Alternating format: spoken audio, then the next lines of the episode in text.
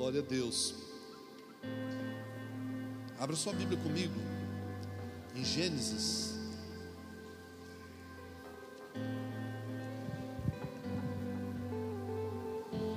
Aleluia. Jesus é bom.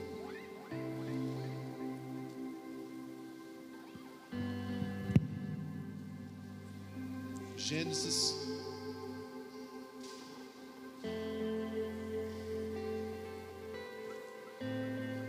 capítulo 6, versículo 9.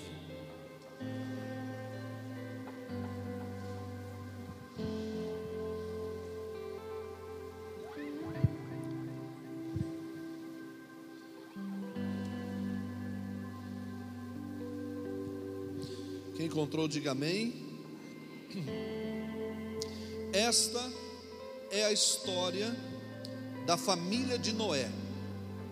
Noé era homem justo, íntegro entre o povo de sua época. Ele andava com Deus. Noé gerou três filhos: Sem, Cã e Jafé. Ora, a terra estava corrompida aos olhos de Deus e cheia de violência. Esses dois versículos. Eu quero falar sobre oito atitudes que colocarão sua família na arca de Deus. Oito atitudes.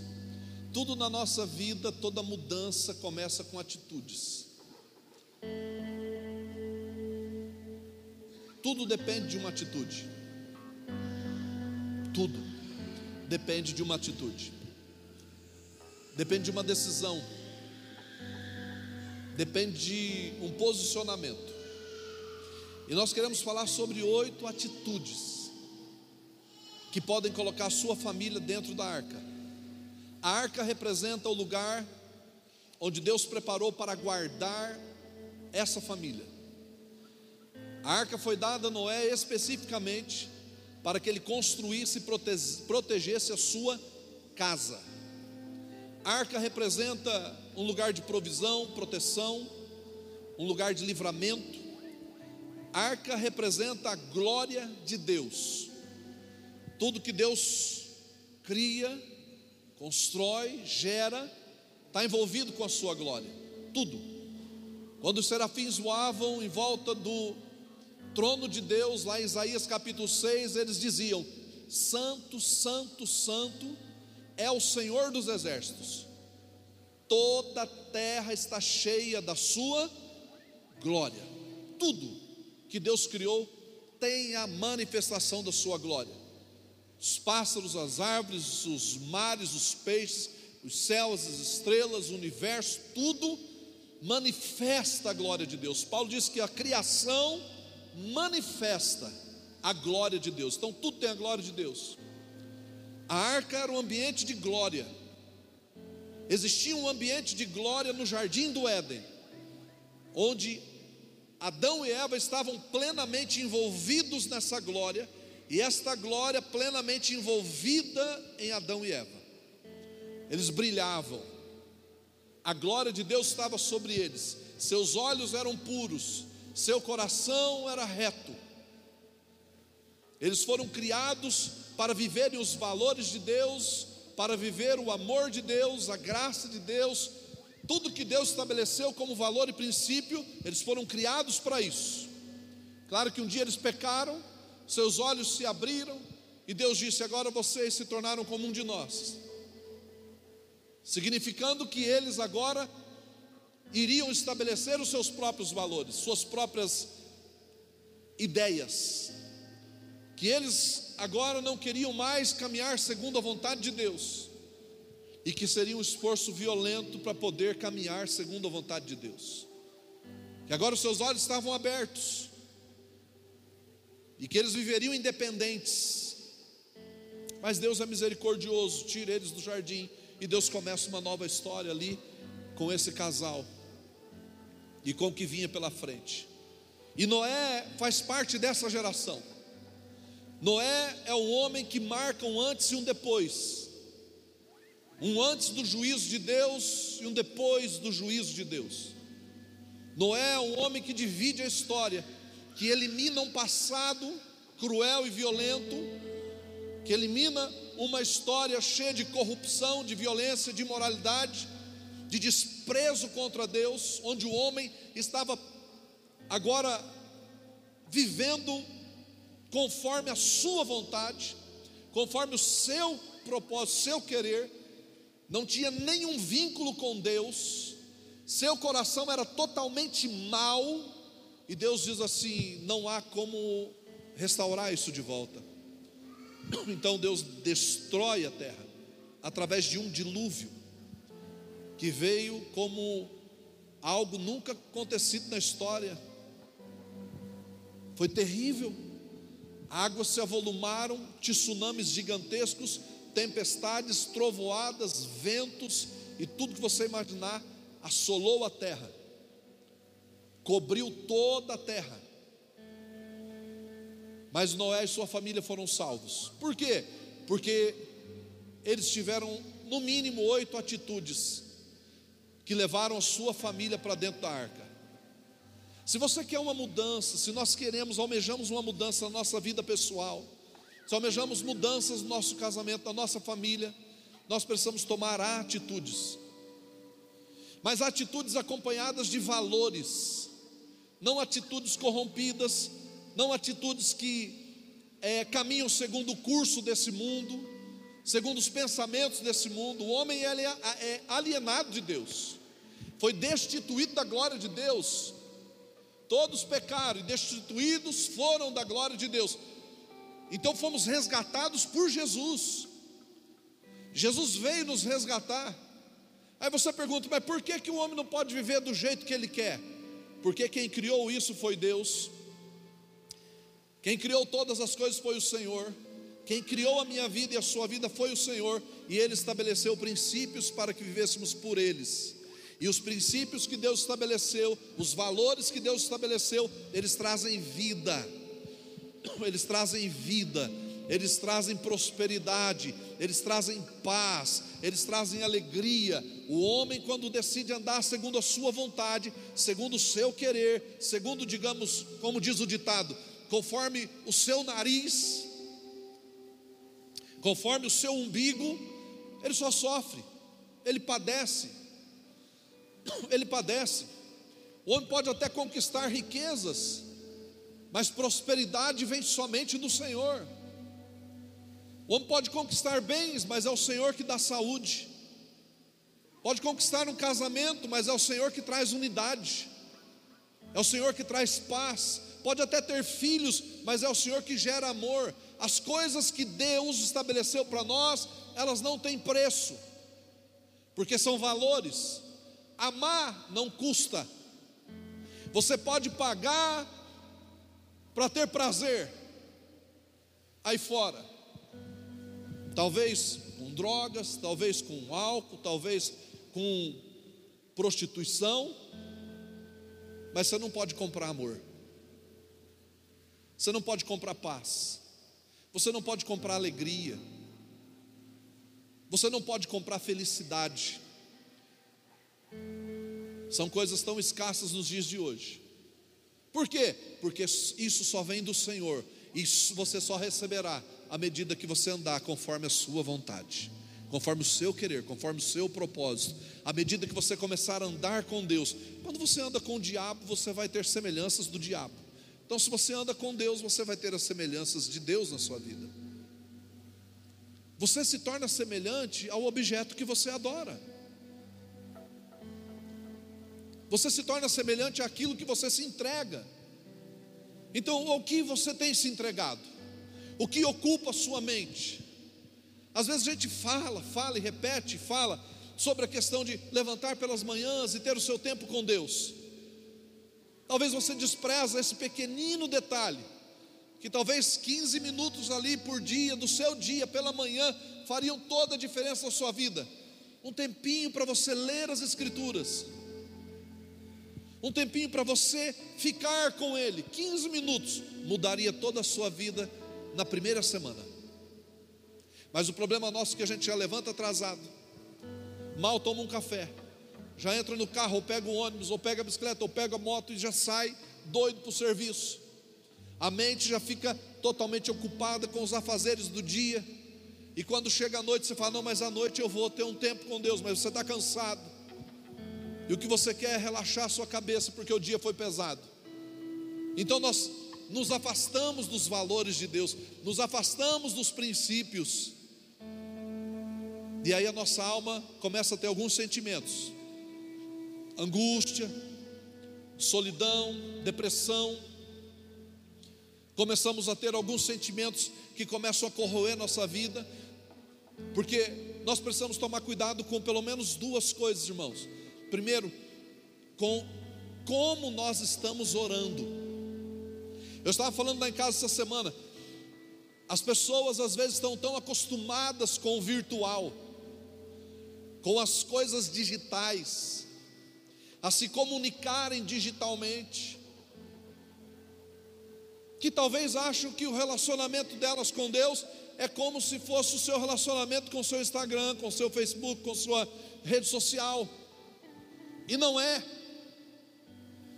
Na rede social você pode tirar fotos sorrindo e amanhã você está em crise. Na rede social você pode postar as coisas, maquiar as coisas, fantasiar as coisas, dizer está tudo bem, está tudo maravilhoso, está tudo lindo. Nas redes sociais, no YouTube, eu posso pegar o melhor sermão, editar e colocar na internet e todo mundo pensar que eu sou um mega pregador. Todo mundo pensar que eu sou mega pastor, que eu não tenho falha, que eu não tenho fraqueza, que eu não tenho problema. Uau, que pastor top! Esse é o cara do momento, essa é a estrela da vez. Eu quero ser assim. Não, isso é mentira. Não existe um ser humano na face da terra que não tenha crise. Não existe um ser humano na face da terra que não tenha problema. Não existe um ser humano, na, não existe um ser humano na face da terra que não tenha um, algum tipo de fraqueza. E onde nós vamos nos consolar? No Senhor. Onde nós vamos resolver isso? No Senhor. Mas eu não posso me relacionar com Deus como eu me relaciono com as minhas redes sociais. Chegar diante de Deus com uma oração feita, com uma oração é, desenhada já. Hã? Fake É diferente. É diferente. Teu relacionamento com Deus tem que ser nu e cru. Pelado. Corpo, alma e espírito. Nus diante do Senhor. Diante de Deus, quando você está orando sinceramente diante de Deus, quanto mais você ora, mais você vê suas falhas. Mais você vê que você precisa melhorar. Mais você vê que você não é muita coisa, não. Só que quando você está com o Senhor de verdade, de todo o seu coração, não uma oração virtual, não uma oração é, é, é, é digital, digamos uma coisa cibernética, né? Uma coisa, não, fake, não. Quando você está com toda a sua sinceridade diante dele, você vê as suas fraquezas, mas você sai dali renovado, você sai dali fortalecido você sai dali confiante, você sai dali crendo que é Ele que vai à frente abrindo caminhos, que é Ele que vai abrindo portas, que é Ele que cuida da sua vida, que é Ele que dirige os seus passos, que é Ele que é lâmpada para os seus pés e luz para o seu caminho, que é Ele que fecha a boca do leão, que é Ele que derruba os muros, que é Ele que abre os caminhos onde não tem, que é Ele que cria onde não existe nada, que é o Senhor que multiplica o azeite da viúva e o bolo, o pão, é Ele que abre as portas para que você conquiste, para que você avance, você sai dali assim. Quando esse relacionamento é sincero, quando esse relacionamento é puro, quando esse relacionamento é aberto, é esticado, sem máscara, então tome cuidado com isso. Segunda coisa, primeira coisa, lembre-se, quando você for orar, seja você. Não fantasia. Tem como esconder alguma coisa de Deus, mãe Irene? Né? A senhora já viu ele, né? Jesus, né? Ela já viu Jesus pessoalmente assim. E ele é lindo, né?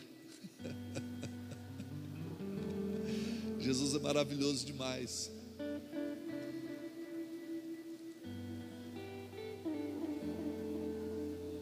Não. Qual milagre? Ah. Aham. Aham. Quer contar aqui no microfone? Tá.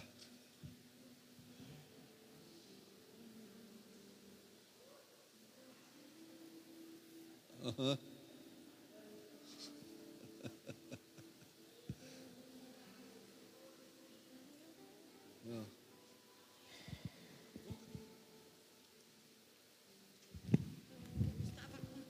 No fígado. Não era gordura no fígado. Não era cirrose. Ela não sabia o que era que eu tinha no fígado. Aí eu já falei para ela, falei, doutora, eu tô com câncer no fígado. Ela virou as costas para mim e não me deu mais atenção. Aí falou assim para mim: eu vou passar uma carta para você e você vai procurar um especialista de fígado. Amanhã eu quero você nesse especialista. Foi uma correria danada, eh, eh, eh, doutor, para conseguir essa vaga para esse médico. Conseguimos. Fiz todos os exames. E nesse meio de tempo, orações e mais orações. Na minha casa, na casa dos meus parentes, no Paraná, em São Paulo, Mato Grosso, por tudo. Aqui na igreja teve gente que fez oração por mim. Eu fiz todos os exames que o senhor pensar. Eu fiz mais de 20 tipos de exame. Sabe o que, que o especialista de fígado falou para mim? Você tinha uma inflamação no fígado, mas você está curada. Jesus te curou.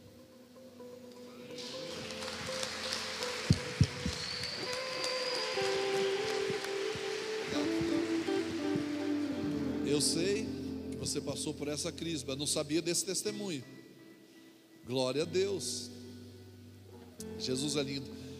Quando a oração é sincera, quando o coração é aberto, seja nu com Deus e seja temente a Deus. A segunda coisa é leia a Bíblia como fonte de alimento para você. Às vezes eu encontro pastores que eles leem a Bíblia para pregar. Eles querem ler a Bíblia para fazer sermão. Então lê a Bíblia como um objeto para ser manuseado.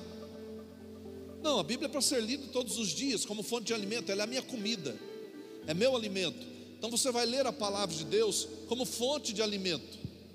Mas você não vai ler como você lê as, as publicações do seu Instagram, não vai querer fazer uma leitura como você lê as frases de efeito, as, as programações neurolinguísticas que são colocadas em determinadas frases aí e tal, que a gente gosta da frasinha curtinha, aí a gente pega a Bíblia e acha que ela tem que se resumir numa palavra.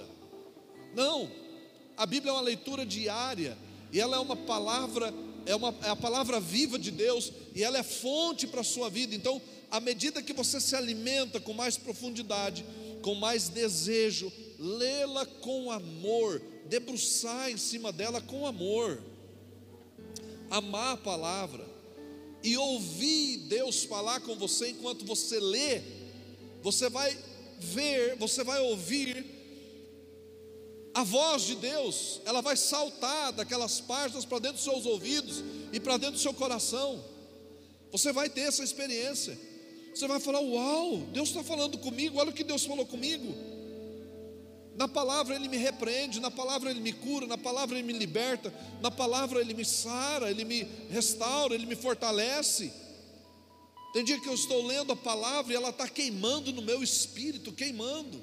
Essa semana o apóstolo Cristiano me ligou e eu estava com uma palavra no meu espírito queimando, queimando. E ele ligou e eu falei, cara, deixa eu compartilhar algo com você. E ele começou a orar em línguas do outro lado, já virou um shabá lá no meio no carro, né? E eu conversando com ele, ele falou: Brinho, eu já sei por que, eu te liguei. Porque eu estava orando e falando: Senhor, quem vai compor a mesa para ministrar uma palavra, para liberar uma palavra na mesa nesse próximo, na próxima reunião? E aí, na hora, o Espírito Santo falou: Liga para o Brinholi. Aí ele me ligou e aquilo saltou, porque estava aqui dentro. Foi então você vai ser um dos que vai estar com a gente na mesa para ministrar. São mais de 50 pastores que estarão reunidos. Falei, amém, estaremos juntos. Porque esse é o efeito da palavra. Ela tem que queimar em você. Ela tem que queimar em você. E o que Deus quer, o que o Espírito Santo quer, é que você comece a gerar a sua própria experiência com Deus. Você tem que parar de viver de experiência dos outros. Você tem que parar de viver da oração dos outros. Claro que nós precisamos orar uns pelos outros. Está escrito isso. Mas estou dizendo assim: eu quero ter a minha experiência com Deus agora. Eu quero me encontrar com Ele e eu quero ter a minha própria experiência com Deus. Eu quero ouvi-lo falar, eu quero sentir isso que o apóstolo está falando aqui. E você vai ter, amém? Te abençoamos para isso em nome de Jesus, porque essa é uma experiência que o pai quer ter com os seus filhos. Deus não, eu não sou especial para Deus. Eu não sou o filho querido de Deus e nem fulano, não. Você também é o filho amado de Deus, a filha amada do Senhor, e Ele quer se relacionar com você pessoalmente. Ele quer fortalecer você. Então quero deixar aqui essa introdução aqui. Não estava no sermão, mas eu quero que você coloque isso no seu coração. E eu quero falar sobre esses oito passos rapidamente, se der tempo, né? Uau! Vamos falar pelo menos uns três aqui. Primeiro passo: Deus manda Noé construir uma arca. E o que a gente aprende com Noé? O que a gente aprende nessas atitudes? Primeira atitude de Noé: obedeceu e não questionou. Diga comigo assim: obediência e não questionamento. Quantas vezes Deus falou com Noé? Uma, diga uma vez. Uma vez Deus falou com Noé e Noé obedeceu. É interessante que Deus falou uma vez com Abrão e Abrão obedeceu. Deus falou uma vez com Noé e Noé obedeceu. O que significa isso? Ele não questionou o Senhor, ele sabia o que ele estava ouvindo, ele tinha uma direção, e o que a Bíblia diz em Deuteronômio capítulo 1, versículo, capítulo 8, versículo 1 diz assim: Tenham cuidado de obedecer a toda a lei que eu hoje ordeno a vocês para que vocês vivam, digam, digam comigo, vivam, multipliquem-se e tomem posse da terra que o Senhor prometeu com juramento aos seus antepassados. Deus está dizendo que o caminho para que você seja multiplicado, para que você seja abençoado, para que a vida a sua vida seja fluente, é a obediência. É a obediência. Mas nós temos a tendência de questionar. Nós somos uma geração que questiona muito e ouve pouco. A gente faz muitas perguntas e não espera as respostas.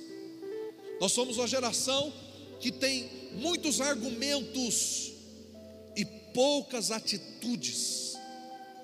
Nós argumentamos para tudo e nós precisamos parar com isso. Ter um ouvido, sabe, ouvir mais e falar menos. Pare para ouvir a Deus.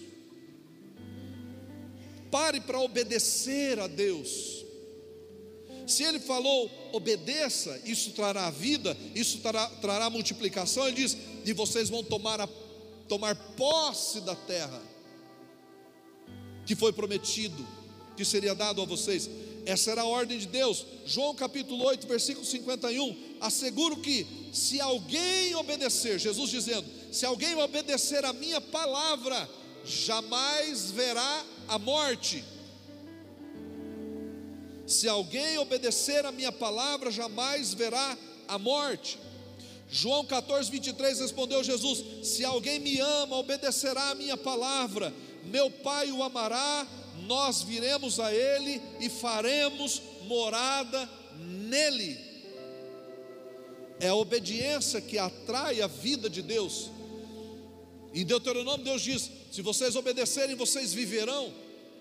Em João, Jesus diz: Se vocês obedecerem, vocês não verão a morte.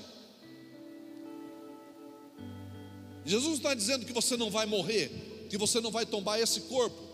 Ele está dizendo que você terá a vida eterna. Ele está dizendo que você viverá eternamente. Você não verá a segunda morte, você não verá o inferno, mas você verá o céu. É isso que Jesus está dizendo. Ele disse: se vocês querem agradar o Pai, então vocês precisam me obedecer. Se vocês me amam, vocês me obedecerão. Olha, a expressão de amor da minha vida para com Deus está condicionada à minha obediência a Ele. Se você não o obedece, como você pode dizer que o ama? O amor a Deus nesse versículo está condicionado à minha obediência. Se alguém me ama, obedecerá a minha palavra. Posso ouvir um amém? Uau, irmãos, é tão bom obedecer a palavra de Deus, é tão bom amá-lo, obedecendo, porque essa obediência não é imposta, essa obediência é livre, e eu faço porque eu o amo, e se eu o amo, então eu faço, eu obedeço, eu quero trilhar os seus caminhos, eu quero trilhar a sua vontade. Era isso que aconteceu com Noé. Deixa eu dizer uma coisa para você: Noé não passou a amar a Deus antes de ouvir Deus falar sobre o dilúvio, eh, depois que Deus falou para ele sobre o dilúvio, ou a construção da arca, não, Noé já nasceu ensinando, sendo ensinado pelo seu pai a amar o Senhor. Noé invocava o nome do Senhor, Noé adorava o nome do Senhor no meio de uma geração corrompida onde as pessoas zombavam, onde as pessoas não ligavam, não se importavam, onde as pessoas eram violentas, malignas, maldosas. Noé não era. Noé amava o Senhor. Posso ouvir um amém? Então a obediência do coração de Noé, a sujeição do coração de Noé, a fé que Noé tinha em Deus já existia mesmo antes de Deus falar com ele sobre o dilúvio. E é interessante que a história começa dizendo assim: esta, o versículo começa dizendo assim, ó, esta é a história da família de Noé. Diga para o seu irmão assim: não é a história de Noé. Sabe por quê? Porque Deus não, não constrói história só com uma pessoa, Deus constrói história com uma família. Deus constrói história com uma casa, com o pai, a mãe e os filhos. Deus constrói a história com Jesus e a igreja. Não é só com Jesus, é com a igreja, sua família. A, a história é construída assim. Segundo, segunda atitude que a gente aprende com Noé, que o suor faz parte do propósito. Diga para o seu irmão: o suor faz parte do propósito. Ele decide obedecer e não questionar o Senhor, porque Deus nunca está errado, e ele decide trabalhar. Então o suor faz parte do propósito. Você quer cumprir o propósito? Arregace as mangas e vá trabalhar. Vá fazer algo. Você quer que as coisas aconteçam? Vamos nos mover para algo. Você quer que a gente termine isso daqui? Então vamos colocar a mão no bolso. Amém? Posso ouvir um amém, irmãos? É verdade. Ai, por que, que não tem um ventilador? Por que, que não tem um ar-condicionado? Por que, que não tem isso? Não tem, porque a gente não põe a mão no bolso. A igreja não é construída por mim.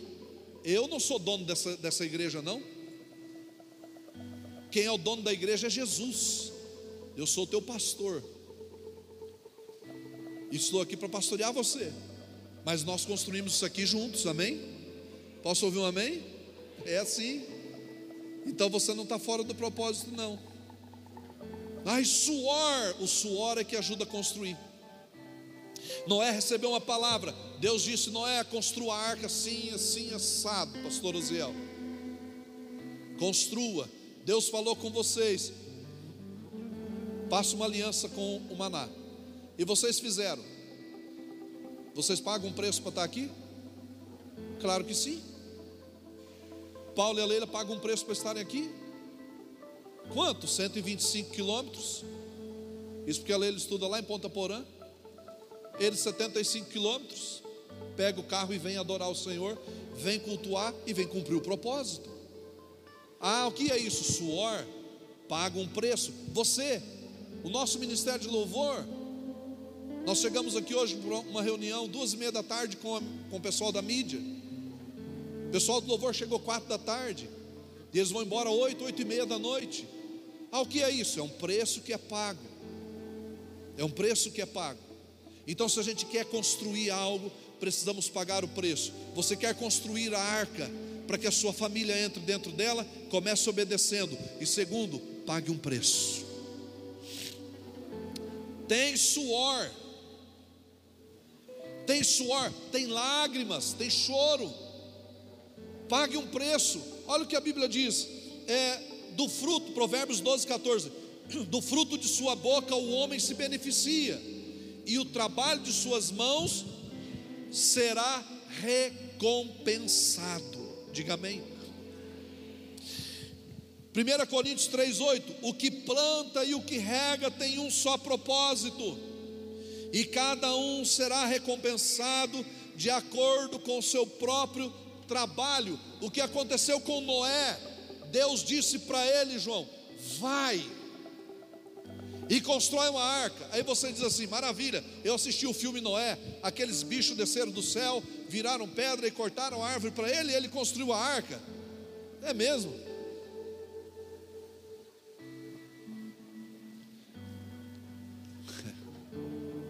É engraçado. Foi, aquilo lá foi, foi, o filme foi feito por judeus ainda, hein? Tem nada a ver. Aquilo lá é fantasia. Dois mil quilômetros. Diga comigo, dois mil quilômetros, aproximadamente. A árvore era árvore de cipreste. Era um tipo de árvore que não tinha na região onde ele morava. Ela ficava dois mil km para cima. Ele tinha que subir, cortar, colocar nos rios e elas descerem via jangadas, né? Água para ele poder construir a arca. 120 anos aproximadamente ele levou para construir a arca. Não foi um dia ou dois. Não teve processo acelerado, foi um passo de cada vez. Deus falou, vai faz. Aí eu pergunto para você: Deus deu dinheiro para Noé fazer isso? Deus falou: Noé, fica tranquilo, vai descer uns bichos do céu aqui. E eles têm uns negócios na mão que eles cortam as árvores e faz, já limpa tudo você só encaixa a madeira lá. Não. Isso é só no filme lá, do Noé lá. Que os bichinhos ficam chapados com uma fumaça que jogam lá dentro, né? Não sei se era maconha, o que que era. Só no filme mesmo. Aquele povo tudo maluco. Noé pagou um preço. Noé era um homem muito bem sucedido. Ele tinha dinheiro, ele tinha posses. Então Noé botou a mão no bolso e investiu na construção da arca. Sentou com a sua família e suaram juntos. Juntos. Juntos. O suor foi coletivo. Então o que a gente aprende aqui? Eu quero colocar minha família na arca. Então, meu filho, o suor faz parte do propósito. Vamos pagar um preço juntos. Não tem essa história, minha mulher já ora pela minha casa. Cria vergonha na cara, rapaz. Vai orar também, vai pagar o teu preço, vai jejuar. Mas é que o meu marido, ele já tem vida com Deus. Eu não, é, seu marido cumpre o papel dele, agora é sua vez. mas os meus pais já vão para a igreja. Que meus pais, tem pais que é o contrário. Não, meus filhos estão indo para a igreja, graças a Deus. E você? E você? Você não precisa. Os pais não precisam. Eu sei que tem filhos que estão aqui que os pais dizem assim: Olha, pastor, graças a Deus meu filho está indo lá na sua igreja. mas por que, que você não está indo? Ah, o senhor sabe como é que é, né? A gente bebe um pouquinho no final de semana. Já ouvi muito essa conversa. Fala, querido, vai do jeito que você está. Com bafim, sem bafim, com cheiro de álcool, não. Vai, que Jesus vai te pegar lá e vai fazer uma grande obra lá. Eu fico observando isso. Aí você é filho, seus pais estão na igreja, você acha que você não tem que estar. Vou o dia que eu quero. Não, pai, hoje eu não estou afim, não. Claro que nós, como pais, não vamos obrigar e forçar. Eu não ensino isso aqui. Não, não tem esse negócio de, de, de, de forçar as pessoas a fazer o que elas não querem, mas ensinar nosso papel. E elas decidem. Vamos pagar um preço juntos. Amém? O preço é juntos, então vamos jejuar juntos, vamos orar juntos, vamos pagar um preço junto para criar nossos filhos, vamos pagar um preço juntos para edificar o nosso casamento, vamos pagar um preço juntos para colocar a nossa família na arca, porque o dia que o dilúvio vier, estaremos seguros, estaremos protegidos, estaremos guardados e o dilúvio não vai nos afetar. Virão os barulhos, os trovões, os ventos, as tempestades, as ondas, mas a nossa casa vai estar firmada no Senhor, nossa casa vai estar firmada na rocha, porque todo mundo suou, todo mundo construiu e pagou um preço, por isso você está dentro da arca. É o preço. Então, suor faz parte, diga amém. Faz parte, irmãos. Tem vezes que a gente chora, tem vezes que a gente tem que labutar mesmo. É lá no trabalho, você sua para ganhar o seu dinheiro. E é fato isso. Levanta cedo, dorme tarde, paga as contas. Às vezes passa umas crises, né? Passa umas dificuldades. E você vai tocando o barco, você não para, não pode parar mesmo. Então levanta a sua cabeça. Diga comigo assim: o suor faz parte do propósito. Noé suou, imagina Noé trabalhando nessa arca, pegando madeira, cortando, trazendo, limpando, aplanando. Você acha que não existia tecnologia naquela época? Você está enganado. Existiam ferramentas naquela época top de linha, claro que não elétricas, mas ferramentas manuais que eles trabalhavam. E eles construindo a arca nos mínimos detalhes, do jeito de Deus, suaram para isso. Terceiro,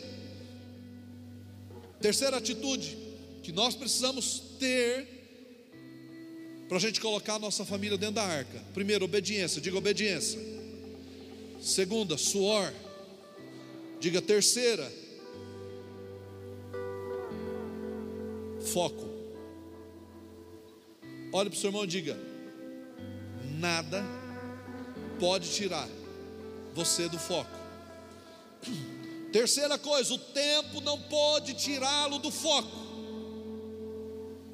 Tinha o pessoal do contra, tinha o pessoal incrédulo, ninguém se importava com o que Noé estava construindo, ninguém se importou com o que Noé construiu até o dia que veio o dilúvio.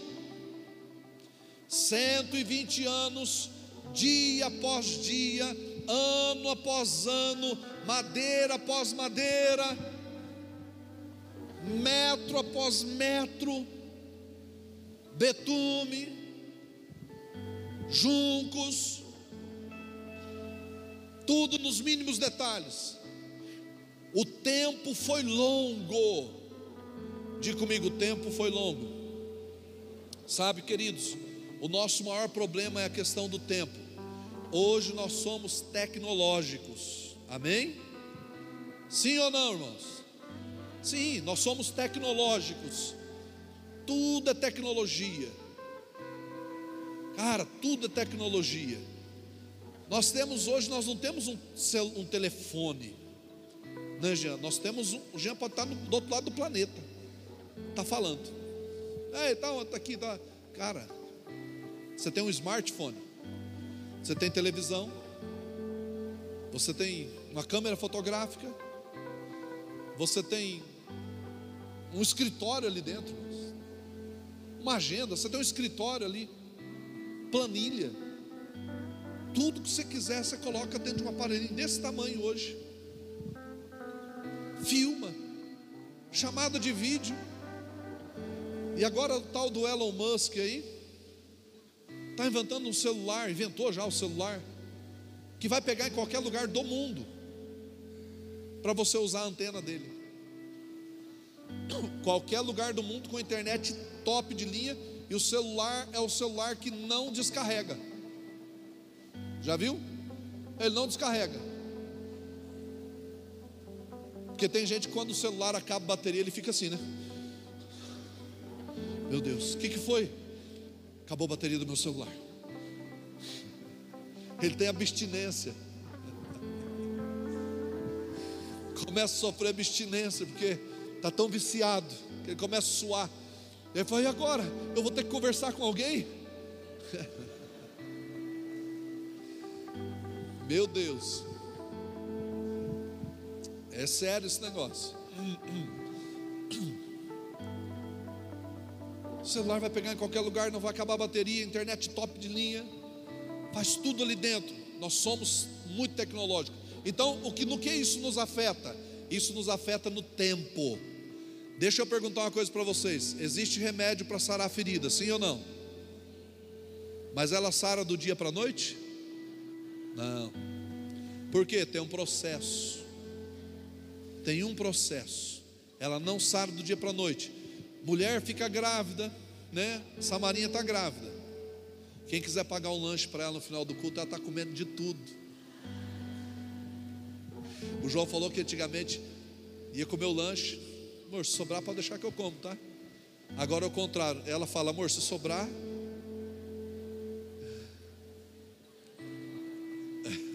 o Davi, agora a culpa é do Davi. Tudo é do Davizinho. João não, Joãozinho, desculpa. É nove meses para nascer um bebê ainda, irmãos? É, doutora Leila. É, né? Não mudou? Pois é. Se nascer antes, corre risco. Pois é, irmãos. As coisas que Deus faz elas são diferentes. Nós temos a tendência de mudar o foco muito rápido.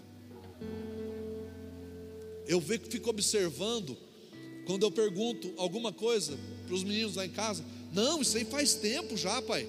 É mesmo, não faz tempo, vixe, já deve ter um ano e meio mais ou menos. Foi um ano e meio. Foi ontem, vi. Faz tempo para mim, é, foi 40 anos atrás.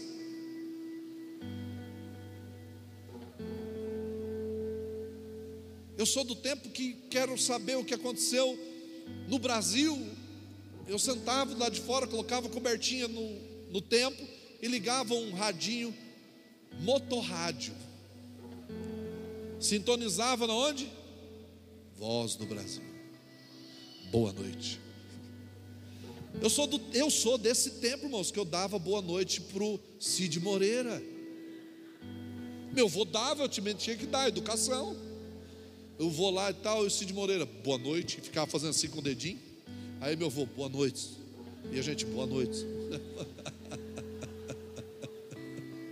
a educação lá era extrema. Agora você acha que a gente fica, a gente fica meio perdido nesse negócio. Aí tem umas coisas com Deus não muda. Por isso que a gente perde o foco. Muitas vezes estabelece algo e perde o foco, porque as coisas são muito aceleradas e as coisas com Deus não mudam a forma de Deus tratar o caráter não muda, a forma de Deus trabalhar na sua vida, na sua casa, na sua família, dele mover com a sua palavra não muda. Deus não vai querer um tempo com você acelerado. Senhor, vem cá. Estou com pressa, deixa eu mandar um WhatsApp, depois Deus vê. Daqui a pouco tem gente orando assim. Coloca lá Deus e manda um WhatsApp para Deus, a hora que o Senhor vê, Ele me responde. Não é assim, não funciona com Deus. Com Deus é coração quieto. Jesus disse assim: ah, não andeis ansiosos por coisa alguma. Não só essa palavra já desacelera você 90%. Não andeis ansiosos, que é ansiedade, preocupação com o futuro. Excesso de futuro é ansiedade. Depressão é excesso de passado. Carrega, carrega. A gente fica deprimido. Quem já não passou por depressão aqui? É verdade. Eu já fiquei com depressão. É horrível. Você carrega um monte de coisa e de repente você está lá moído.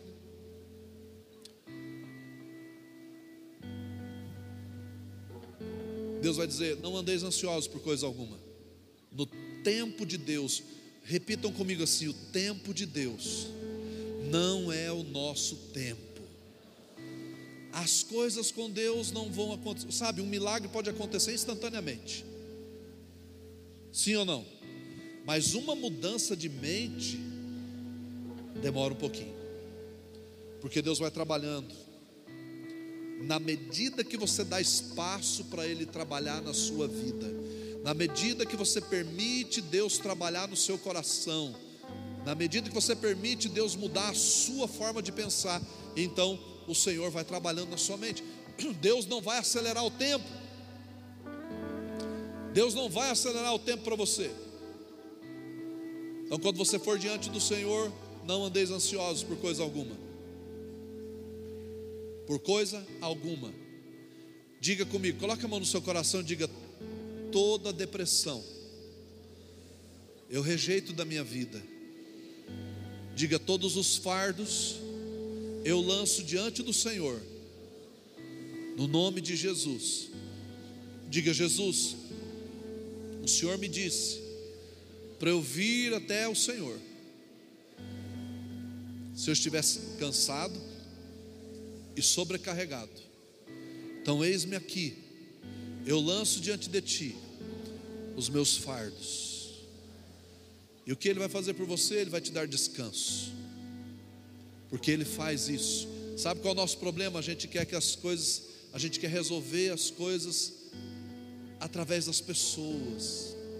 É bom ter pessoas aconselhando, acompanhando, é bom, mas tem coisas que é com Deus.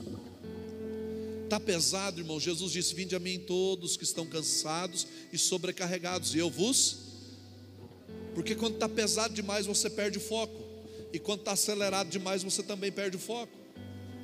Coloque a mão no seu coração e diga: Em nome de Jesus, toda ansiedade, eu coloco diante do Senhor. Diga: Espírito Santo, me ajuda a acalmar meu coração a minha mente, diga Espírito Santo, minha mente está muito ocupada, muito acelerada, com muita coisa dentro dela, e eu coloco ela diante do Senhor, pela tua palavra, Senhor, acalma minha mente e o meu coração, no nome de Jesus, porque a tua palavra diz: não andeis ansiosos por coisa alguma, amém? Noé não andou com ansiedade. Deus falou e ele foi afoitamente: Vamos fazer, vamos fazer, vamos fazer essa arca. Vamos fazer, precisamos, galera. Vamos, molecada. Vamos. Não. Deus falou comigo isso, isso e isso. Vamos? Onde tem a madeira? Tal lugar. Como nós vamos trazer? Desse jeito. Quanto nós temos de dinheiro? Tanto. Então vamos comprar essa madeira. Vamos lá transportar para cá. Vamos construir a arca do jeito que Deus mandou. Noé fez tudo com o coração em Deus.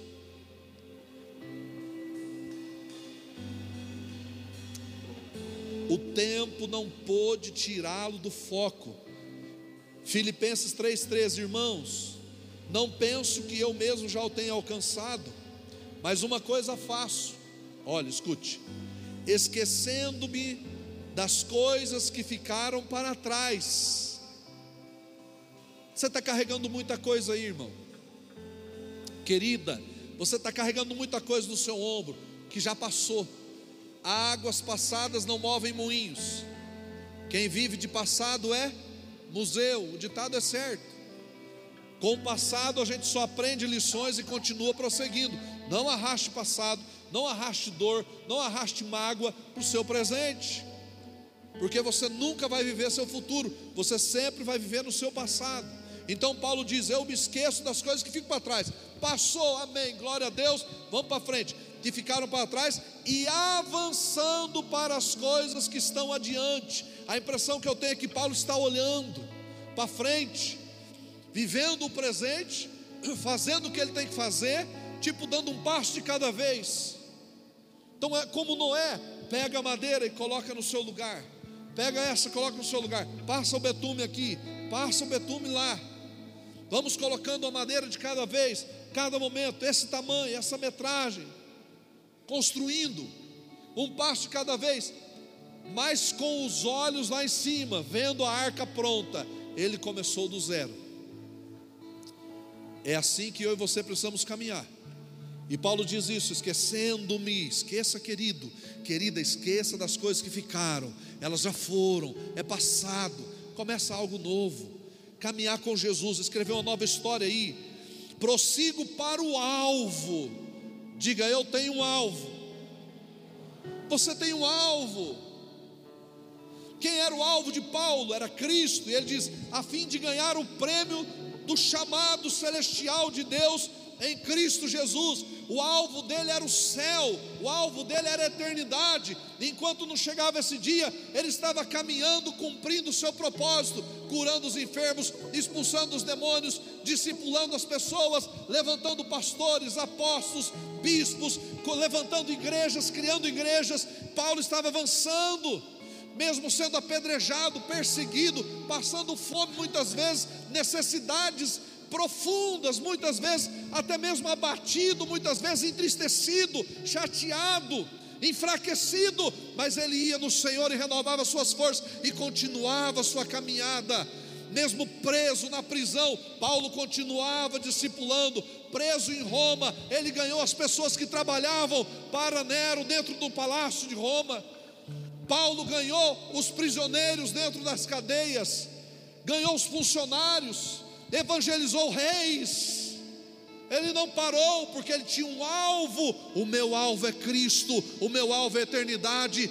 Mãos queridos e amados, nosso alvo não está nesta terra, nosso, nosso alvo está na eternidade. Um dia estaremos com Ele um dia estaremos com Ele, então foque na eternidade, ainda que passe o tempo, passe os anos, não tire os seus olhos do céu, não tire os seus olhos das coisas de Deus, não tire os seus olhos da eternidade, fique olhando para Jesus, foi Ele que morreu por você, mas Ele ressuscitou e Ele está vivo, está vivo, e Ele diz para você nessa noite: olhe para mim, porque está escrito: todos que olharam para Ele não foram confundidos, mas foram iluminados.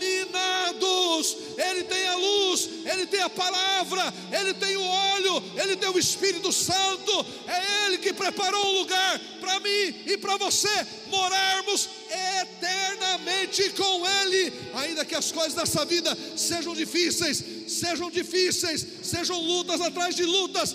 Não desista. Não deixe o tempo tirar o teu foco não deixe o tempo tirar teu alvo. O teu alvo é Cristo, o teu alvo é Jesus, e é com Ele que nós iremos morar eternamente. Um dia o sofrimento cessará, as dores cessarão, as pelejas cessarão, o suor cessará, porque estaremos com Ele eternamente. Teu alvo é eternidade teu alvo é pós-dilúvio, o teu alvo é Cristo. Por isso, Paulo diz: prossigo para o alvo, a fim de ganhar, não será comprado, não será vendido, será doado, será dado como prêmio para o vencedor, como prêmio para quem persistir. Então, não perca o foco, não perca o foco, não deixe o tempo esmurecer você não deixe o tempo parar você. Às vezes você pensa que as coisas não estão acontecendo, às vezes você pensa que o tempo está parado, às vezes você pensa que Deus está olhando para você, você está enganado. O céu está trabalhando, as coisas espirituais estão se movendo, Deus está fazendo. O que está precisando é você crer. Você crê para ver o que Deus está fazendo sobre a sua vida. Prossigo para o alvo, a fim de quê?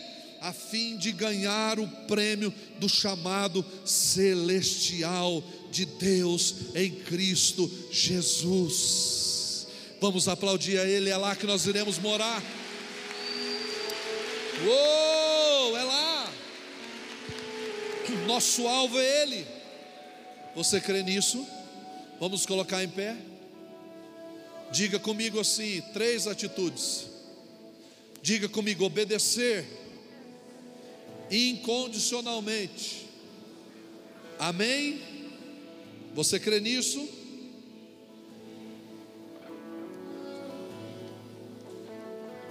Diga comigo: pagar um preço, porque faz parte do propósito. E terceiro, não perder o foco. Diga: não perder o foco. Seu alvo é Ele. Seu alvo é Ele. O alvo de Noé era Deus, era o Senhor, era a Sua voz, era o seu plano, era o seu propósito, era a sua vida. Noé respirava o Senhor quando acordava e deitava com Deus quando ia dormir. Noé amava o Senhor, cada movimentação de Noé era uma demonstração de obediência e amor a Deus. Cada movimentação sua vai ser uma demonstração de amor e de obediência ao Senhor, porque Ele é digno de toda honra, de toda glória e de todo louvor. E eu quero declarar isso, e com essas atitudes, você vai colocar a sua família dentro da arca. Você crê nisso? Domingo que vem a gente termina essa ministração. Deus tem muito mais para liberar sobre a sua vida, muito mais para fazer sobre a sua vida. Você crê nisso, irmão? Coloque a mão no seu coração, Espírito Santo, faz a tua obra, tua vontade, Espírito Santo, teu querer, teu propósito.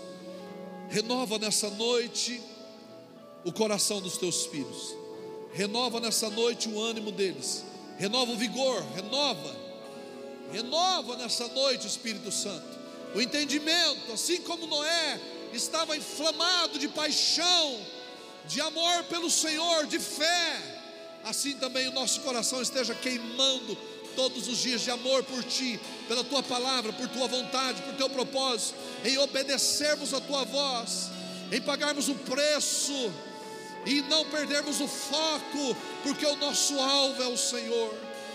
Estamos olhando para a eternidade ah, olhamos para o alto, para os montes, de onde nos vem o socorro. Nosso socorro não vem de homens, não vem de estratégias, não vem de exércitos, não vem de política. Nosso socorro vem do Senhor que fez os céus e a terra e tudo que neles há. Ele é o nosso socorro, Ele é o nosso refúgio, Ele é a nossa fortaleza, Ele está bem presente na hora da angústia esse é o teu Deus, então olhe para Ele, não deixe o tempo tirar o teu foco, continue focado nele, continue focado nele, aleluia, te adoramos,